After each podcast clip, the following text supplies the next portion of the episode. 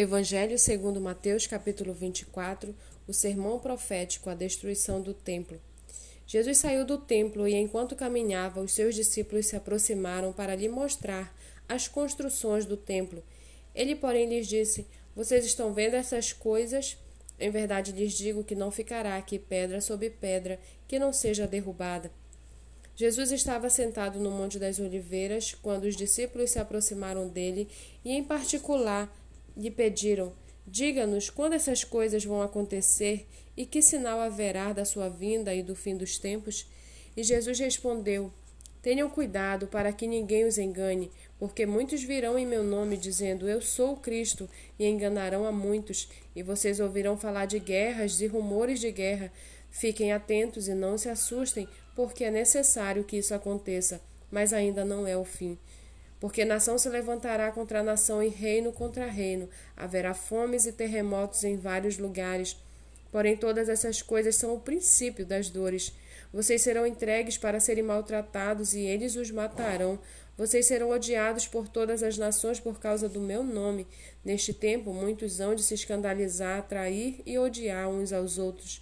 Muitos falsos profetas se levantarão e enganarão a muitos. E por se multiplicar a maldade, o amor se esfriará de quase todos. Aquele, porém, que ficar firme até o fim, esse será salvo, e será pregado este evangelho do reino por todo o mundo, para testemunho a todas as nações. Então virá o fim. Quando, pois, vocês virem situado no lugar santo o abominável da desolação, de que falou o profeta Daniel, quem lê, entenda. Então os que estiverem na Judéia fujam para os montes. Quem estiver no terraço, não desça para tirar de casa alguma coisa.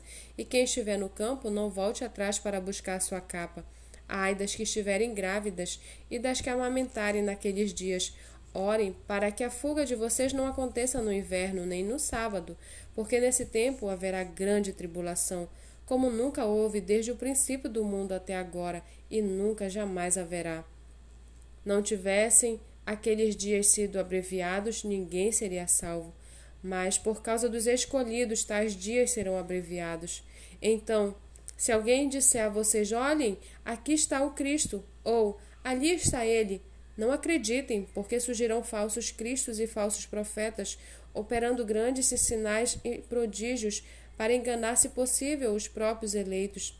Eis que tenho predito a vocês Portanto, se disserem a vocês: Eis que está no deserto, não vá lá. Ou se disserem: Eis que ele está no interior da casa, não acreditem, porque assim como o relâmpago sai do oriente e brilha até o ocidente, assim será a vinda do filho do homem. Onde estiver o cadáver, aí se ajuntarão os abutres. Logo em seguida, a tribulação daqueles dias, o sol escurecerá e a lua não dará sua claridade as estrelas cairão do firmamento e os poderes dos céus serão abalados. Então aparecerá no céu o sinal do Filho do Homem. Todos os povos da terra se lamentarão e verão o Filho do Homem vindo sobre as nuvens do céu com poder e grande glória. E ele enviará os seus anjos com grande som de trombeta, os quais reunirão os seus escolhidos dos quatro ventos, de uma extremidade dos céus, de uma a outra extremidade dos céus. Aprendam a, a parábola da figueira. Quando já os seus ramos se renovam e as folhas brotam, vocês sabem que o verão está próximo. Assim também vocês, quando virem todas essas coisas, saibam que está próximo às portas. Em verdade lhes digo que não passará esta geração sem que tudo isso aconteça. Passará o céu e a terra, porém as minhas palavras não passarão. Mas a respeito daquele dia e hora ninguém sabe, nem os anjos do céu, nem o filho, senão o Pai. Pois assim como foi nos dias de Noé, assim será também a vinda do filho do homem.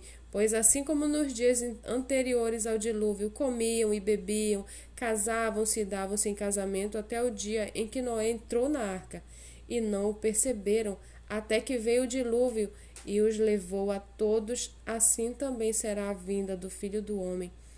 Então dois estarão no campo, um será levado e o outro será deixado. Duas mulheres estarão trabalhando no moinho, uma será levada e a outra deixada. Portanto, vigiem, porque vocês não sabem em que dia virá o Senhor de vocês.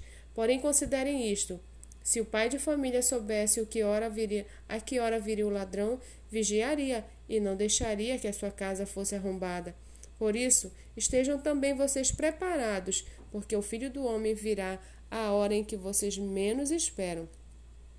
Quem é, pois, o servo fiel e prudente, a quem o Senhor deixou encarregado dos demais servos para lhes dar o sustento a seu tempo?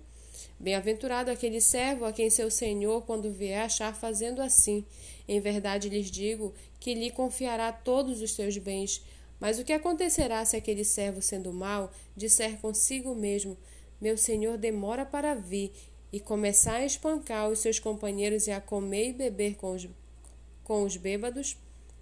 Virá o senhor daquele servo em dia que não espera e em hora que não sabe, e irá aplicar-lhe um castigo severo, condenando-o condenando com os hipócritas, e ali haverá choro e ranger de dentes.